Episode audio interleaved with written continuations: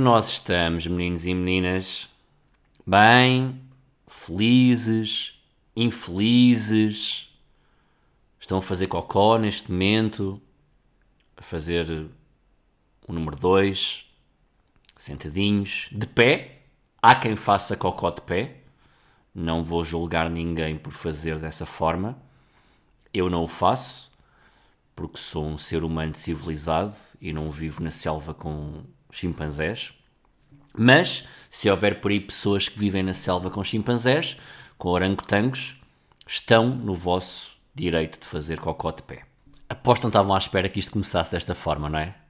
Comigo, a falar de cocó, de orangotangos, de primatas a atirar com cocó contra as paredes. Mas é um começo como outro qualquer. Por isso sejam bem-vindos ao episódio número 17 de Francamente, comigo, Paulo Almeida. Se estiverem a notar um bocadinho a sopinha de massa na minha voz, é porque eu coloquei um aparelho nos dentes na semana que passou e estou neste momento hum, neste processo de falar como se fosse um puto com trissomia 21. Babo muito, um, o que também não é mau para lubrificante, mas estou ainda neste processo de transição de quem está a aprender a lidar com ter um, dois aparelhos, neste caso o aparelho dos dentes de cima e o aparelho dos dentes de baixo, dentro da minha boca e produzir ao mesmo tempo uma quantidade um, imensurável de saliva. Porque é isto que eu estou a fazer neste momento. Como eu vos disse, eu sou neste momento uma mistura entre uma criança com trissomia 21 um, e o Beethoven, o cão do filme que tantas alegrias trouxe às crianças. Bom, o que é que aconteceu então esta semana que eu tenho aqui para partilhar convosco? Na semana passada, uh, eu acho que deve ter sido para aí na quarta-feira, fui almoçar com os meus pais e o meu pai uh, estava muito entusiasmado porque tinha ido à praia nessa manhã com a minha mãe, algo que é perfeitamente habitual, ele adora praia.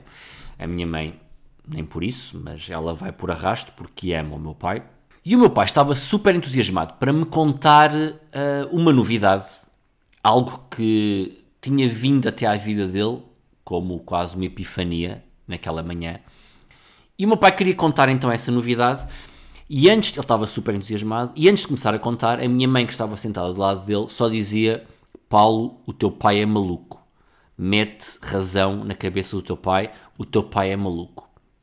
Eu já sei que quando uma história ainda nem sequer começou a ser contada e já temos a nossa mãe, a pessoa que nos trouxe a este mundo, a pessoa que fez força para que eu saísse dentro da sua vagina com forceps, foi assim que eu nasci, já agora.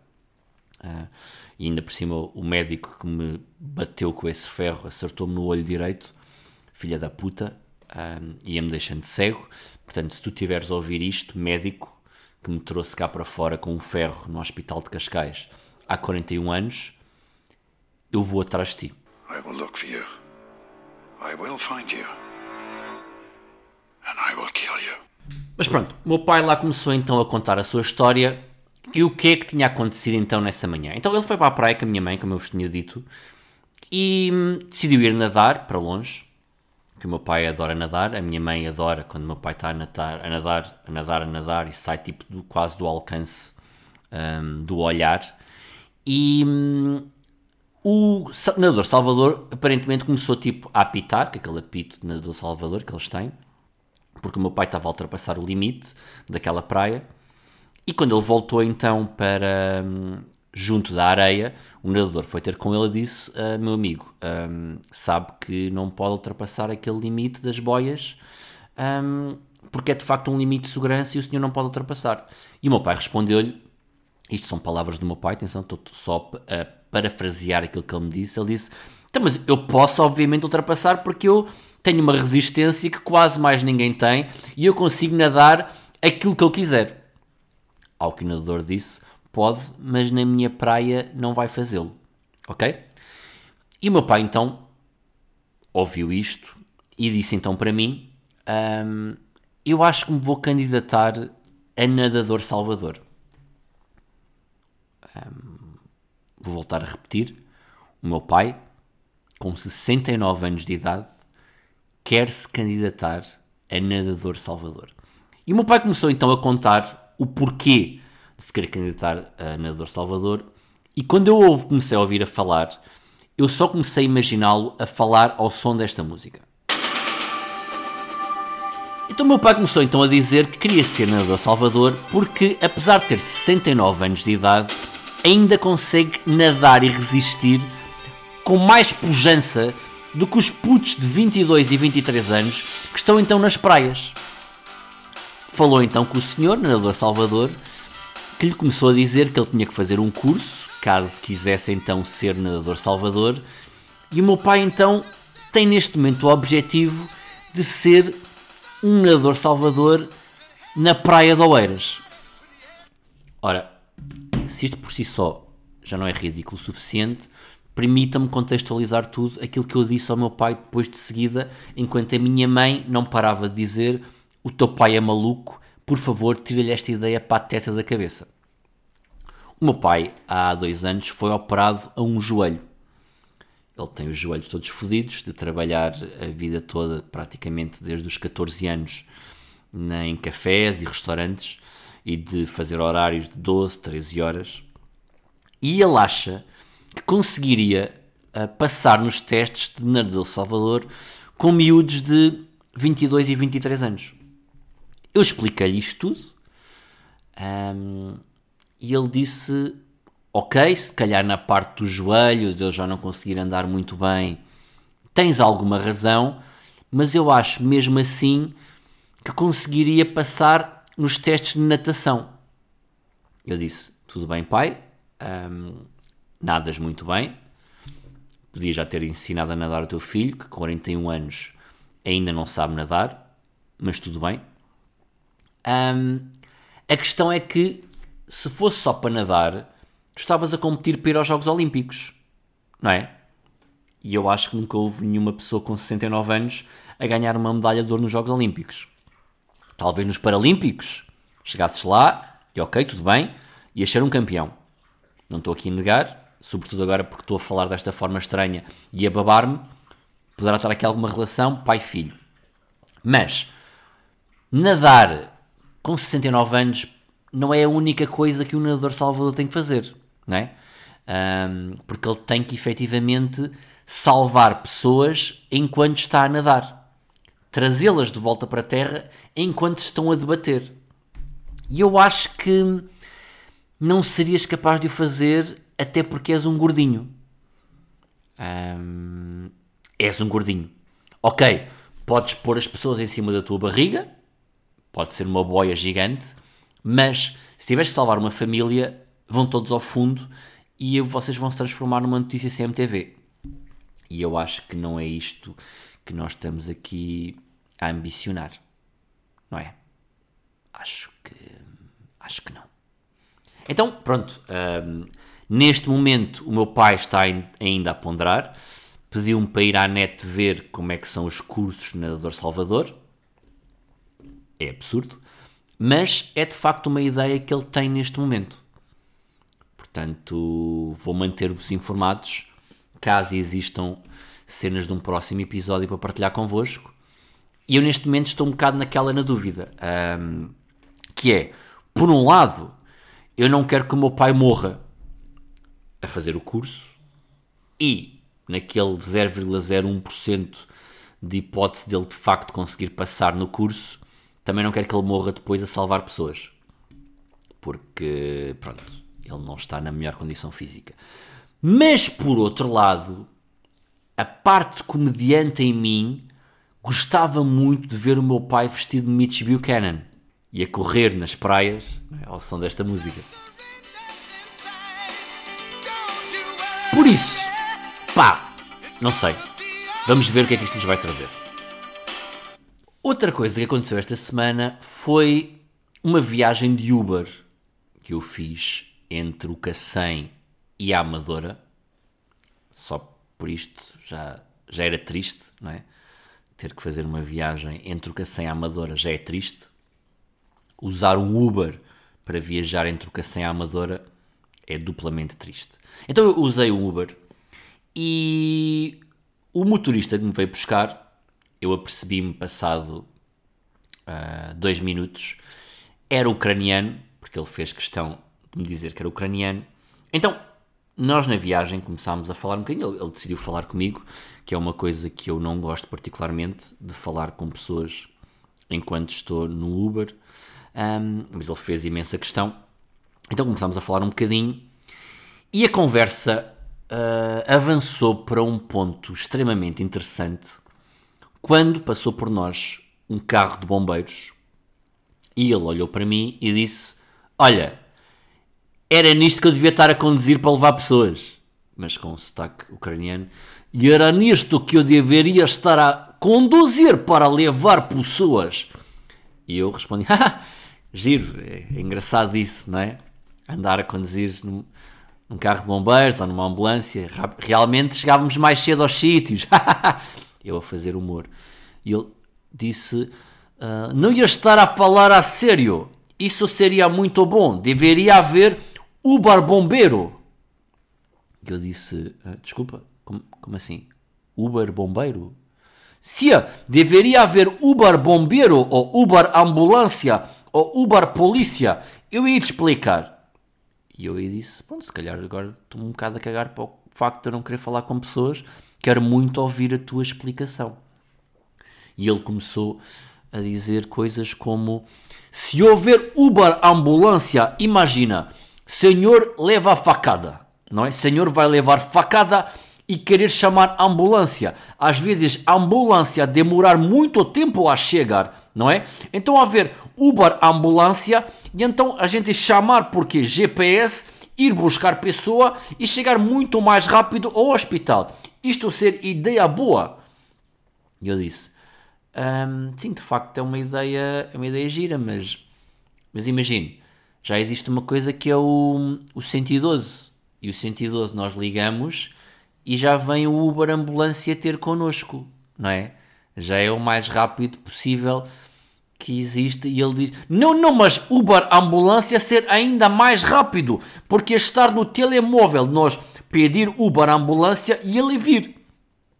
E eu disse: Pois sim, mas, mas imagina, o 112 nós podemos ligar também do, do telemóvel. Ou então na loucura, do telefone fixo também se quisermos. E ao dizermos a nossa morada, é quase como uma espécie de GPS. E então a ambulância vem, ou os bombeiros vêm, ou vem a polícia e, e pronto, ajuda-nos. É um bocado isso que acontece, não é? Ele diz: Não, mas senhor, não estar a perceber. Eu ir dar exemplo. Amigo meu, semana passada, levar facada. Levar facada ao pé de Amadora, levar facada. Então ligar para a ambulância 112 e a ambulância dizer que vai demorar 40 minutos. Isto não ser possível.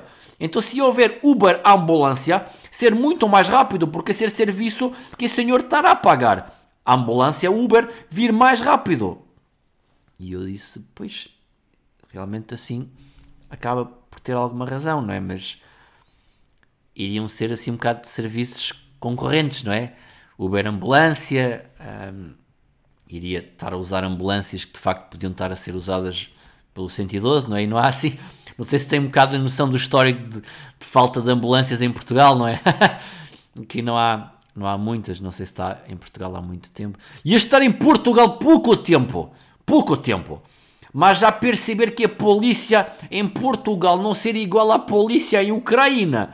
E eu disse, então, mas como é que é então a polícia na, na Ucrânia? Só, eu só tive um amigo ucraniano que se chamava Grozny e pronto, ele não me falava muito da, da polícia na Ucrânia, só, só mais Natasha e Boris e pequeno Artemis Natalino.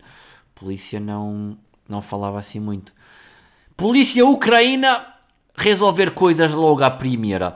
Eles não, lá, em, lá em Ucrânia nós não, não gostar muito da polícia, porque a polícia, se nós fazer alguma coisa mal, a polícia sempre te encontrar. Sempre. Ser por isso que nós em Ucrânia não gostamos de usar pistolas. Percebe? Porque se eu usar pistola, polícia vem logo a correr atrás e mata. Você pode fugir para outra cidade, mas polícia vem e mata. E aqui em Portugal isso não acontecer, não é? Não acontecer. E eu disse, pois, eh, quer dizer, não acontece sempre, às, às vezes a polícia lá mata, não é? Mas de facto não, pronto, não vamos fugir para outra cidade e a polícia não vem atrás. Acaba por não acontecer muito isso. Ser por isso que em Ucrânia nós usarmos isto sempre como arma. E quando ele diz isto, pá, ele larga o volante, olha para trás pá, e mostra-me um dos maiores punhos que eu alguma vez vi na minha vida. E eu, a partir daqui, concordei com tudo aquilo que ele estava a dizer. A viagem durou para aí mais uns 5, 6 minutos. E quando chegámos ao meu destino, disse: Obrigado, uh, boa noite, muito, muito obrigado, tenho um ótimo trabalho, uma, uma boa semana para si. E quando eu vou sair do carro, ele diz: E eu ainda não parei, quero continuar a contar a minha história. Pois está claro que você quer continuar a contar a sua história, né? Você os seus punhos de metro e meio podem continuar a contar a sua história à vontade e eu vou, obviamente, ouvir com muito gosto. Conte-me então lá a sua história, amigo ucraniano. Tenho uma coisa mais a dizer. Putin, filho de puta. E eu disse, pronto, aí se calhar concordamos os dois. O Putin é de facto um, um filho da puta. Putin ver morrer. Eu, sim, de facto, ele devia falecer mediante todas as atrocidades que ele tem vindo a praticar ao longo da sua vida, nomeadamente agora na sua terra, um, a Ucrânia. Não é? E ele, gostar muito de si, vou deixá-lo ir. E eu pensei para comigo, como assim vou deixá-lo ir? Havia aqui a hipótese de eu não sair deste carro. Um, e então eu saí. Saí, fechei a porta e avancei muito rapidamente para a casa onde eu me estava a dirigir. Bom, esta semana, uh, e num assunto completamente diferente, uh, eu vi o filme Roadrunner, que é um filme que conta. É um bocado um filme biográfico, é um documentário que conta a história do Anthony Bourdain, utilizando videoclipes um, videoclipes. que atrasado mental. Como se estivéssemos a falar da MTV. Ainda na altura em que eles tinham videoclipes. Agora é só reality shows e ridiculousness. Que já agora é algo que eu partilho agora aqui convosco. Sou bastante viciado em ridiculousness. Às vezes dou por mim, já passaram duas horas de ver pessoas a cair e quase a falecer. É algo que vou descobrindo que gosto bastante de ver. Então, Roadrunner é um filme, é um documentário, é, é bastante biográfico. Eles usam clipes que nunca antes tinham sido utilizados, desde a altura em que ele trabalhava ainda no Lahal, que era um, um restaurante onde ele era chefe, e que foi a partir daí que ele escreveu o, livro Kitchen Confidential, ok? Que lhe deu o grande boom uh, mediático e que depois a partir daí uh, começaram os convites para então para fazer os programas televisivos que ele acabou por fazer. E para quem é fã do Anthony Bourdain e de tudo aquilo que ele fez ao longo da sua vida, uh, este é um filme que é obrigatório, porque um, atravessa todo o percurso dele que o levou do anonimato ao estrelato e depois também a parte mais triste uh, que conduziu de forma derradeira ao, ao suicídio.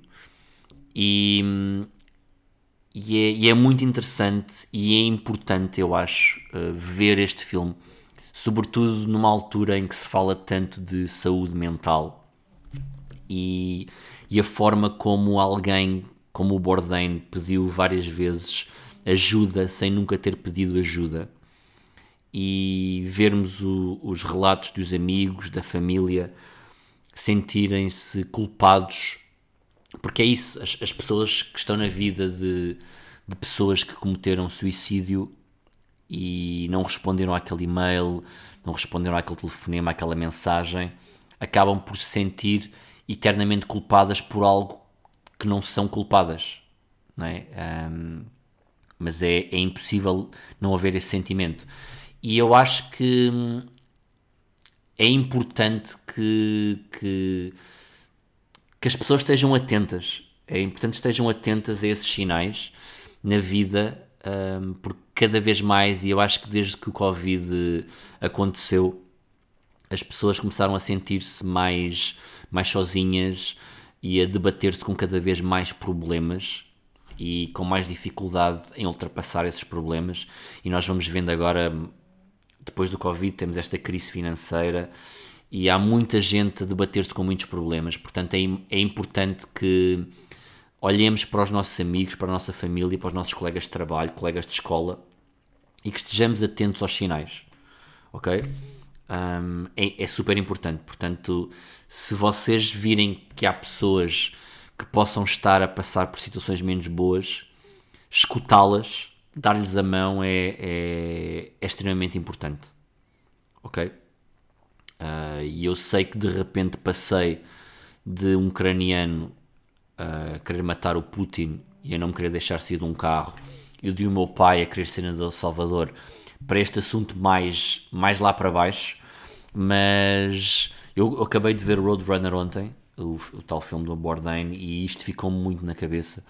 Portanto, em primeiro lugar, devem ir ver o filme, porque acho que é um documentário incrível só por si, que retrata a vida na perfeição de um, de um ser humano inacreditável, de um, de um gênio, não só, ele não era muito gênio na cozinha, ele próprio admite isso, mas um gênio da comunicação, uh, que inventou todo um género de, de documentário, de, de programa de, de, de viagens, que misturava as viagens com a cultura, com a política, com a cozinha, com a arte da cozinha, e ele, ele fala disso. Ele teve a sorte de visitar uh, os quatro cantos do mundo, de conhecer pessoas incríveis, uh, mas aquilo que o mais o marcava era para além disso, era para além da cozinha, era conhecer a cultura, conhecer as realidades, uh, levarem-no a, a, conhecer as partes mais pobres, as partes mais ricas e, e, conhecer de facto o país não como turista, mas como viajante. E, e há pessoas que se esquecem isso e eu tento na minha vida também cada vez mais quando posso conhecer países enquanto viajante e tentar fugir àqueles clichês que, que existem da, do turista, que é, é complicado quando nós vamos a um sítio pela primeira vez, é óbvio que queremos ir fazer check nos sítios mais importantes e nos sítios instagramáveis, vá. Mas é importante também tentarmos fugir um bocado desses, desses clichês e deixarmos emergir um, pela, pela cultura e pelo sítio em si, deixarmos simplesmente ficar sentados a fazer people watching, a conversar com os locais, a ir a sítios que estão fora da, dos guias turísticos, porque acho que só assim é que nós conseguimos viver a sério essas cidades e esses países. Mas pronto, são só ideias que eu vos deixo aqui. Vejam Roadrunner, ele está disponível no Netflix desde há muito pouco tempo, por isso vão ver e depois digam-me se eu tenho ou não tenho razão um, em afirmar que é um documentário inacreditável. Antes de me ir embora, e porque eu falei nisto no episódio da semana passada, dar-vos apenas um pequenino update sobre o Brownie. Um, antes de mais nada, agradecer todas as mensagens que vocês me enviaram de força, de dicas, de ajudar na melhoria e na recuperação do meu, do meu pequenito. Ele já está em casa, felizmente, depois de duas semanas de internamento e da operação à cervical. Já está em casa. Um, vai ser um processo longo ainda, ele vai ter de reaprender a andar para já já se consegue manter nas quatro patas, um, já se consegue sentar, não por muito tempo, porque ainda está muito fraquinho, mas a fisioterapia vai ajudar nisso. E, e pronto, enche-me o coração mesmo, este coração negro uh, que eu tenho, um, enche-me o coração de, de felicidade e de amor quando vejo e quando o vi, sobretudo no primeiro dia em que ele voltou aqui para casa, que eu fui pescar, e que ele estava realmente agradecido, sabem? que aqueles olhinhos, olhar para mim com as olhinhas para trás, não parava de abanar o rabo e ele estava realmente feliz e agradecido por, um, por voltar a casa e, pá, e, e, é incrível, Um, porque, como eu vos relatei na semana passada, uh, cheguei a, a achar que, que, as coisas iam correr, um, iam correr menos bem. E, e vê-lo agora desta forma, a, a, a, querer lutar, depois de ter lutado pela vida, a querer lutar para voltar a ter uma vida, um, uma vida normal ou dentro do mais normal possível, é realmente hum, enternecedor, no mínimo. E mais uma vez quero agradecer à equipa do, do Alma Veterinária um, e à Karina, também à fisioterapeuta, que tem sido inexcedível, tem sido incrível na ajuda. Um, eu na semana passada também agradeci a uma, uma, série de pessoas e não agradeci à Mónica, que, que me tem apoiado também muito nestas últimas semanas e que, e que tem sido uma força super importante para mim e para o Brownie também. Por isso, um beijinho grande para ti também. E é isto, malta. Se ainda não o fazem, sigam-me no Instagram, em Insta Paulo Almeida, no Twitter em Upa Almeida e no Facebook em Upa Almeida, onde podem estar a par de todas as novidades e palhaçadas deste que vos fala. E é isto. Episódio 17 está encerrado. Agora vou ver a final do Wimbledon entre Novak Djokovic e Carlitos Alcaraz. Eu estou, infelizmente, a apostar que o Carlos vai ganhar este jogo, porque eu sou time Djokovic, mas cheira-me que vai ser uma final do caralhão. Está feito, malta. Até para a semana.